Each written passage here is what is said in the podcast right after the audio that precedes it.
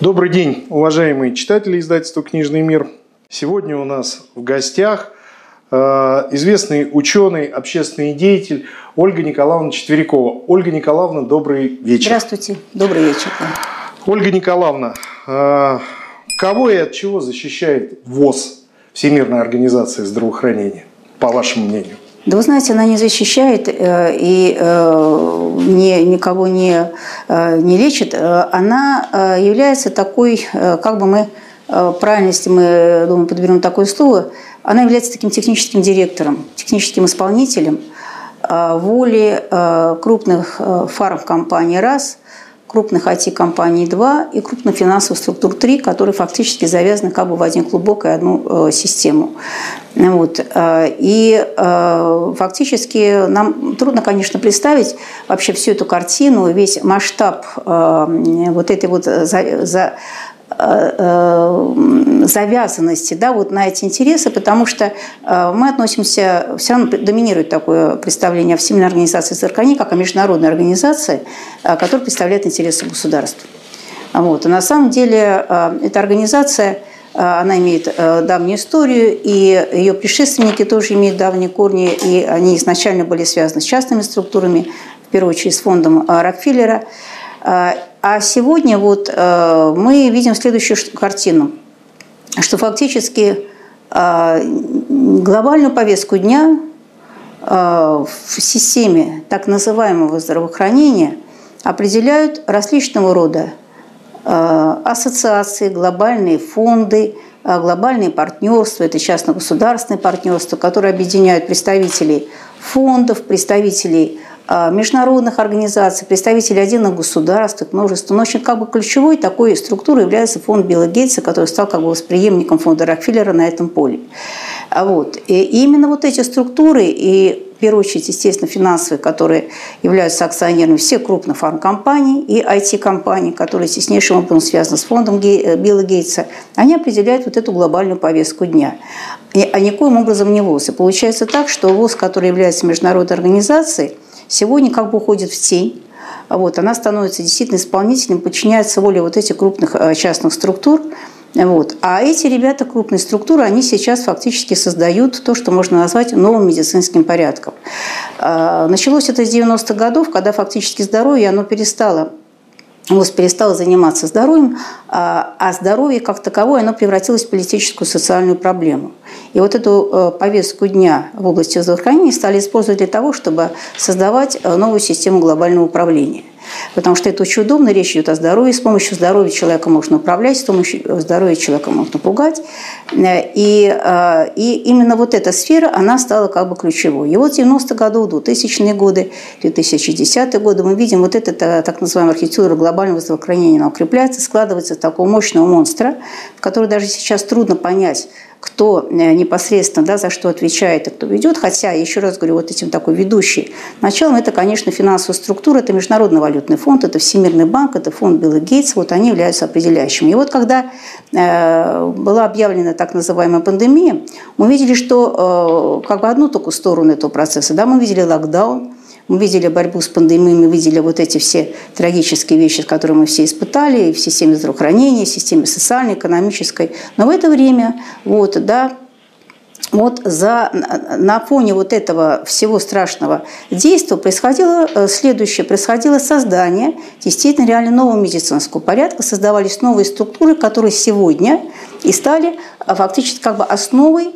а, для новой системы управления. О чем идет речь? Вот, э, э, значит, э, вот буквально сразу после пандемии, объявления так называемой пандемии, на первый план в этой системе выходит Всемирный банк, который берет на себя фактически финансирование этого проекта. Известный его доклад 2 апреля, когда он разработал стратегию борьбы с пандемией, в которой писано, что это программа до декабря 2025 года. То есть нам четко совершенно обозначили когда эта программа должна закончиться. Да? Поэтому, когда вот наши власти говорят о том, представители власти, о том, что мы не знаем вообще, когда все это закончится, и вообще закончится ли, вот, то они свидетельствуют только об одном, что они не э, контролируют ситуацию, правильно, потому что ситуацию контролирует Всемирный банк. И вот это лишнее э, доказательство того, что вся эта игра, она идет оттуда. И здесь, так сказать, да, это просто, так сказать, как бы территория для реализации этих планов. Так вот, значит, Всемирный банк, Международный валютный фонд, они наберут в себя основное финансирование, там где-то 330 миллиардов запланировали до 2023 года, Потом, э, значит, в, этом своем, в этой стратегии Всемирный банк заявляет, что э, банк играет ключевую роль в борьбе с пандемией, не ВОЗ, да, а именно банк, ключевой банк, вот, который будет э, реализовывать вот эту программу борьбы с пандемией. Дальше, что мы видим? Мы видим, что складывается одновременно международное такое нормативно-правовое поле, то есть создается лаборатория э, а, юридическая э, с помощью ВОЗ, с помощью ООНовских структур и на базе Джорджтаунского университета, Института права создается юридическая лаборатория, которая собрала уже базу данных абсолютно всех нормативно-правовых актов, которые были приняты в 190 странах, для того, чтобы всех изучить, систематизировать и создать на их базу универсальные нормативы, которые будут обязательны для всех. Наконец, создается еще, извините, кроме э, Всемирного банка МВФ, создается фонд ВОЗ. Это тоже независимое внешнее финансирование – это независимое юридическое лицо, независимое от вот, э, в которое, так сказать, э, деньги вкладывают доноры. То есть, значит, мы видим независимую финансовую да, обеспечение, мы видим независимое э, фактически от государства такую универсальную нормативно-правовую систему. Вот, наконец, мы видим, складывается новая идеология. То есть была создана наука новая, которая называется инфодемиология, то есть это борьба против инфодемии. Инфодемия – это, это мнение, которое не соответствует ВОЗовской оценке и узкой позиции флота. То есть все, что противоречит, так сказать, да, является глубоко а, антинаучным и рассматривается инфодемией как а, фактически а, одна из таких опасных, больших опасностей, и она включена, борьба против инфодемии включена в борьбу против пандемии. Вот. Более того, можно сказать, что фактически теперь, учитывая, что пандемию они хотят объявить навсегда, она будет всегда еще более страшной. Получается так, что они создают новую идеологию, которая будет обосновывать, так сказать, да, э, их э, мнение как исключительно безальтернативное, и все, э, и любая другая позиция, она будет рассматриваться как, анти, как антинаучная. И с этим хочу сказать, что незадолго до того, как была объявлена так называемая пандемия, значит, представители цифрового отдела ВУЗ а, поехали в Штаты.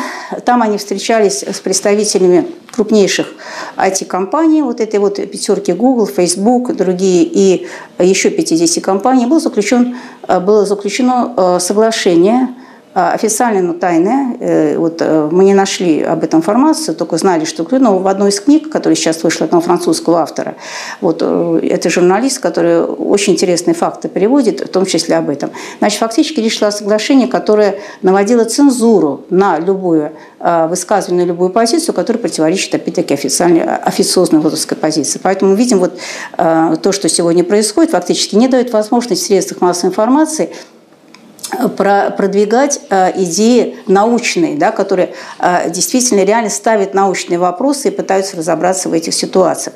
Вот. То есть мы видим, фактически э, создается вот такая структура, как бы независимая уже да, от ВОЗ, да, ВОЗ, а ВОЗ выступает как бы двигателем этой новой системы.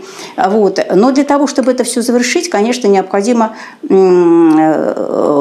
чтобы было это все легитимно. И вот чтобы это было легитимно, сначала 23 три э, деятеля ВУЗ еще в марте месяце, а потом в мае месяце и генеральный директор ВУЗ заявили следующее, что нам им необходимо подписать пандемическое соглашение, мировое пандемическое соглашение, то есть юридический документ, который фактически создаст единое, да, уже правовое систему. пространство такое, да? Фактически, да, это будет уже единое Ска- Скажем так, что... ну правовым его нельзя назвать, да, а да, это единый уже как бы такой да, международный угол, а, а, выполнение которого будет обязательным, а учитывая, что уже все заложены, все необходимые атрибуты, да, так сказать, как бы вот это единого нового медицинского порядка э, буквально, да, вы понимаете, к чему я отсылаю, к какому порядку, вот, то действительно фактически мы теряем суверенитет. А, значит, обсуждение этого пандемического соглашения планируется на ноябрь месяц. Для, на чрезвычайной сессии Ассамблеи здравоохранения Всемирной ассамблеи здравоохранения. Вот. Но под это дело, значит, раскручивается следующее. Необходима всеобщая тотальная вакцинация, потому что если сейчас не будет она проведена, человечество уйдет страшное. Но даже и при этом они объявили уже во всех своих заявлениях, что после этой пандемии грядет другая пандемия, более страшная. Значит, Гебрейсу заявил, что совершенно явно, что эволюция приведет к новому вирусу, более смертоносному. То есть они уже нам дают установки, ребята, вы должны бояться, вы должны... И, и вот только все совместными, да, только и, и, и единая, значит, вот это вот, а, единая структура нам поможет это сделать. Значит, установки следующие.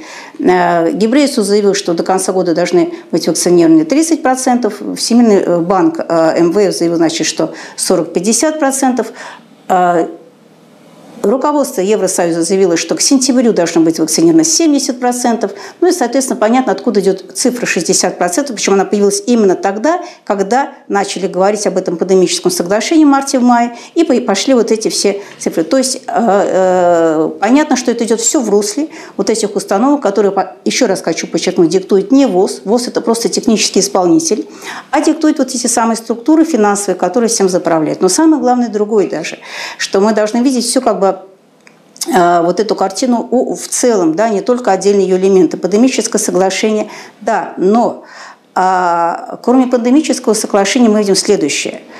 А, значит, а, поскольку всеобщая вакцинация – это как раз мощный инструмент, да, мощный инструмент управления человечеством, причем там преследуется сразу несколько целей. Это и фактически обеспечение мощными совершенно, конечно, да, доходами, мощными прибылями фармкомпании, то есть это коммерческий проект. Далее э, мы уже много знаем о том, что э, вот эта так называемая вакцина, она представляет собой экспериментальный препарат, генетический э, препарат. Об этом уже говорят все ученые. То есть это действительно новый, новый вид вакцины, который фактически вакциной назвать и нельзя. Вот, и не случайно, кстати говоря, что в словаре Вебстер, это вот филиал британской там они даже попытались ввести, кроме традиционного понятия вакцины, а это препарат, который укрепляет иммунную систему, это либо мертвый вирус, да, либо ослабленный вирус, они дали новый, это пункт А. Пунктом Б проходит, что это препарат генетического материала вот, э, который имеет уже совершенно другой механизм. Официально еще пока да, действует старое определение, но в словаре Вебстера они уже это заменили, это произошло в феврале 2021 года. Вот. И, кстати говоря, э, э, чуть раньше, ну, примерно тогда же, да, ВОЗ изменил понятие я прошу прощения, стадного иммунитета. Почему я так говорю? Потому что они у нас стыдливо называют коллективным инструментом. Но оказывается, в документах ВОЗ прописано совершенно четко стадный иммунитет. Вот, вот это понятие от нас скрывают. Так вот, написано, что если раньше стадный, извиняюсь, иммунитет – он был обусловлен э, укреплением естественного иммунитета, то сегодня исключ... он связан исключительно с вакцинацией. То есть фактически э, э, естественный иммунитет он исключается. Значит, мы видим что? Что вакцинация – это плюс ко всему еще и изменение человека да, с помощью вот этих препаратов. Так я это все к чему? Что поскольку на это идут, должны пойти очень большие деньги, они должны к осени да, подготовить человечество как бы, да, вот к принятию этого пандемического соглашения, то тех денег, которые есть, недостаточно. И тогда МВФ делает финтуш ушами и заявляет следующее, что они э, э, э, в ближайшее время сделают новую эмиссию специальных эм, CDR, это у нас специальное право заимствования, да, это вот э, такая э, денежная единица своеобразная, которая не представляет собой реальных денег, так сказать, да, это, эти доллары записываются на счета заимствования как бы виртуальные, а вот, и если раньше, это, был, это будет четвертый а уже выпуск, если начиная с 1972 года, по-моему. Если раньше это было где-то в размерах 17 миллиардов, там 20, ну, последний выпуск был 2008-2009 год, там был 200 с чем-то, то сегодня на этот раз 650 миллиардов долларов. Из них, значит, э, следующий образом должно распределиться. Если раньше все распределялось в соответствии э, с квотами, и крупные государства получали большие квоты, то теперь э, глава МВФ заявила о том, что мы должны изменить систему распределения. Вот. И выходит в июне месяце, сначала в апреле, потом в июне, расширенный доклад фонда Рокфеллера, в котором он описал механизмы действия. То есть, значит, из этих 650 миллиардов долларов они планируют 100 миллиардов отправить на борьбу с пандемией. Из них 44 миллиарда на всеобщую вакцинацию. Причем и дальше рассматриваются, какие механизмы действия. То есть речь идет о кредитах. И понятно, что за эти кредиты государства будут чем-то расплачиваться. И как это прописано уже в других документах, а, вот эта расплата – это территория, то есть это земля. То есть мы понимаем, что нас ждет в случае, если действительно все это состоится. Понимаем, что это надо, еще раз хочу подчеркнуть, рассматривать в едином общем, так сказать, да, стратегическом плане. Поэтому э, наша задача сейчас э, донести это до как можно более широкого кругу лиц, для чего мы провели буквально на днях пресс-конференцию. Видео этой пресс-конференции скоро будет выставлено. И я призываю наших граждан очень серьезно к этому отнестись, потому что сейчас именно от того, от нашего понимания того, что происходит, и от нашей готовности защищать наш суверенитет будет зависеть фактически наше будущее. Большое спасибо, Ольга Николаевна. Я напоминаю всем нашим читателям, в момент, когда мы снимаем этот материал, э, буквально через день э, в полиграфию, в типографию уходит новая книга Ольги Николаевны Четвериковой «За фасадом ВОЗ». Э, Ольга Николаевна, так получается, что Э, то есть у нас все здравоохранение заменяется э, таким вакцинированием, как бы, да, получается? А, значит, да, установка такая, что теперь главное это не лечить, главное это заниматься... Типа профилактировать. Профилактика, но профилактика, на мысли, исключительно как вакцина профилактика. Все. Ну, а вот смотрите, то есть получается, э, что мы видим такую попытку заменить естественный иммунитет иммунитетом искусственным, так что ли да, получается? Да, То есть именно так, не только да. в области ковида-19, да? причем да? еще раз хочу подчеркнуть, это не вакцина в традиционном смысле слова, это экспериментальный препарат, причем генетический да, препарат, и последствия его неизвестны ни в силу того, что э, эти препараты, они не прошли обычной системе регистрации, они были зарегистрированы в режиме чрезвычайном, а вот, и не, не пройдя полную клиническую. А второй, то, что э, в них содержится вот этот вот э, э, ген, то есть генетический материал, понимаете? То есть речь идет фактически о генетическом препарате, а, который у нас, э, это надо, да, большой вопрос, да, как, как он у нас вообще в правом поле присутствует. Мы знаем, что это очень тонкие вещи. Вот. Но более того, учитывая, что, зная, что Э, в 2015 году был э, начат и в 2017 году фактически реализован уже проект ID-2020. Э, это Альянс 2020. Это разработка индивидуальной цифрового идентификатора личности.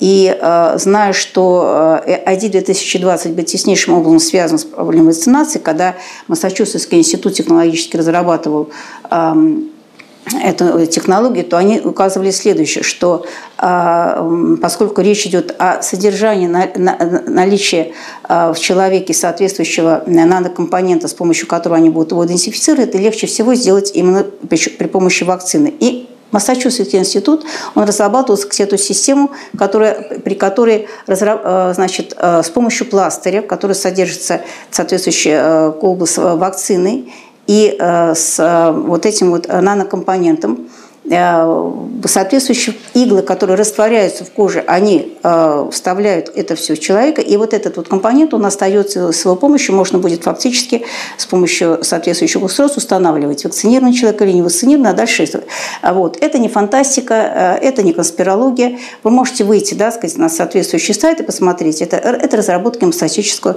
Массачусетского технологического института.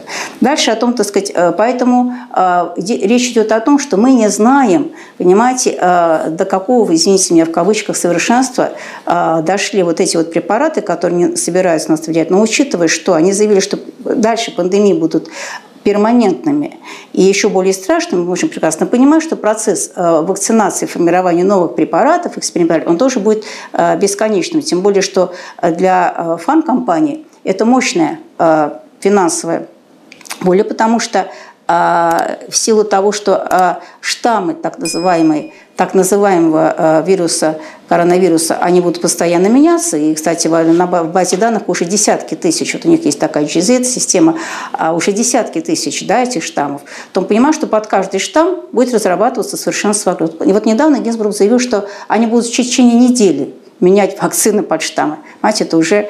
Э, я даже не буду это все характеризовать, по-моему, люди и так все понимают. Ольга Николаевна, скажите, пожалуйста, ну вот э, в истории человечества был успешный опыт, например, вот по ОСПе? Вот ваше мнение? Как... Вы знаете, я вспоминаю Поливанова. У него незадолго вышла, до того, как вот он ушел, вышла замечательная статья про ОСП, в которой он написал, что это миф, что ОСПа была побеждена с помощью вакцины. ОСПа была побеждена с помощью социальных э, мер, да, э, улучшения образа жизни, укрепления Вы где-то говорили, что советский здоровья. опыт был какой-то... Да, это тоже ОСПа, но это было связано исключительно с социальной политикой. Вот. Это политика Гейтса, что э, с любыми эпидемиями можно бороться и обашным только исключительно с помощью вакцин. Более того, дети всегда настаивают, что социальная политика, то есть э, э, повышение уровня жизни, да, ведение здорового образа жизни, ведение санитарии, они ничего не, не, не, не, не, не, не на что не... Главное – это вакцинация, ну, это их установка. Вот, и поэтому э, мы видим, что по мере того, как продвигается вот эта политика вакцинации, социальные условия жизни людей становятся все хуже, хуже и хуже. хуже да. Мы видим нищету, да, мы видим Э, увеличение смертности. Причем, понимаете, вот меня поражает, неравенство. меня поражает другое, меня поражает вот этот зашкаливающий уровень лжи а посмотрите, резкое повышение э, заболеваемости и смертности началось именно с активизации вакцинации. Это установили, значит, европейская, европейская статистика, да, у них есть база данных. Э, недавно вот вышло исследование как раз двух, двух эм, исследователей, э, я сейчас не вспомню их фамилии, в книге я как раз это упоминаю, которые до этого провели исследование в Израиле, показали, да, что как только там началась вакцинация, там уже 80, больше 80% вакцинировали, резко началось увеличение смертности, причем большой смертности именно вакцин. Они же провели, изучили статистику в Европе, показали корреляцию между активизацией вакцинации, активизацией заболеваемости и ростом числа, э, э, роста смертности. Вот. Э, это скрыть уже невозможно. Поэтому сейчас у нас, посмотрите, в Крыму, там чуть ли не в два с половиной раза возросла смертность, летальный исход. Почему именно тогда, когда у нас активизировалась вакцинация, о которых, кстати говоря, если уже говорить об эпидемии, то ведущие вирусологи всегда подчеркивали, что никогда нельзя вакцинацию проводить в период Во время эпидемии. эпидемии да. да, у нас нет эпидемии, у нас, так сказать, да, но, но хорошо. Почему игнорируются элементарные да, принципы, которые лежат в основе вообще системы здравоохранения? Почему вы игнорируете? Как вы связываете эти процессы? Да? А, увеличение вакцинации, почему резко, чем больше вы навязываете вакцинацию, тем больше заболеваний, и тем больше у нас смертность. Вот этот крымский фактор, я считаю, да, вот эта крымская последняя информация, это вообще, она требует специального э, исследования, расследования. расследования, специального расследования, потому что за это несут ответственность, и, конечно, представители власти, если вы не, не можете обеспечить элементарные вещи. То есть, и самое главное, понимаете, что эти факты и будет все больше и больше, скрыть их невозможно, тем более, если представители власти не занимаются официальным сбором информации э, и анализом, то есть начинают заниматься общественные структуры.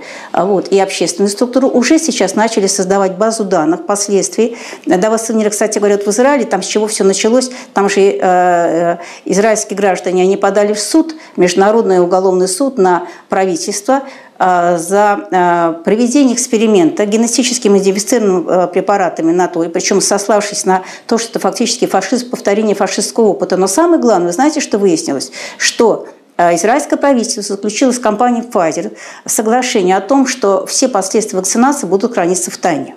Понятно. А вот, а, я не знаю, были ли какие-то соглашения здесь, но, мы, но в России нет базы данных а, вот таких последствий. Поэтому, конечно, сейчас они говорят, что все замечательно, все хорошо, но, простите, у нас есть сарафанное радио, у нас к нам приходит информация с поликлиник, из больниц, от врачей, у нас не так мало честных врачей, которые видят эти последствия. И рано или поздно все равно это станет достоянием гласности, причем достоянием общественности, э, и чем дальше, тем больше. То есть мы видим, что действительно сейчас уже люди как бы приходят в такое в движении осознанной жизни. Да, то есть раньше был страх, раньше была скованность, раньше было такое ощущение жертвы. Теперь сегодня, когда уже мы видим масштаб когда, да, вот этой лжи, а, вот, то, конечно, люди просыпаются, и я думаю, что впереди, так сказать, мы видим, конечно, а, вот такие осознанные да, э, действия э, людей уже не жертв, а людей, которые осознали достоинство, да, которые осознали, что они э, сами должны защищать свои гражданские права, и главное, они сами должны защищать безопасность безопасность своего государства, которое фактически а, оказалось сегодня под а, кураторством вот этих вот а, наднациональных, наднациональных структур. структур да. Большое спасибо, Ольга Николаевна. Еще раз э, всем напоминаю то, что у Ольги Николаевны буквально на днях выйдет новая книга «За фасадом ВОЗ». Большое спасибо, Ольга Николаевна. Вам спасибо, Дмитрий Всего доброго. Спасибо, всего доброго.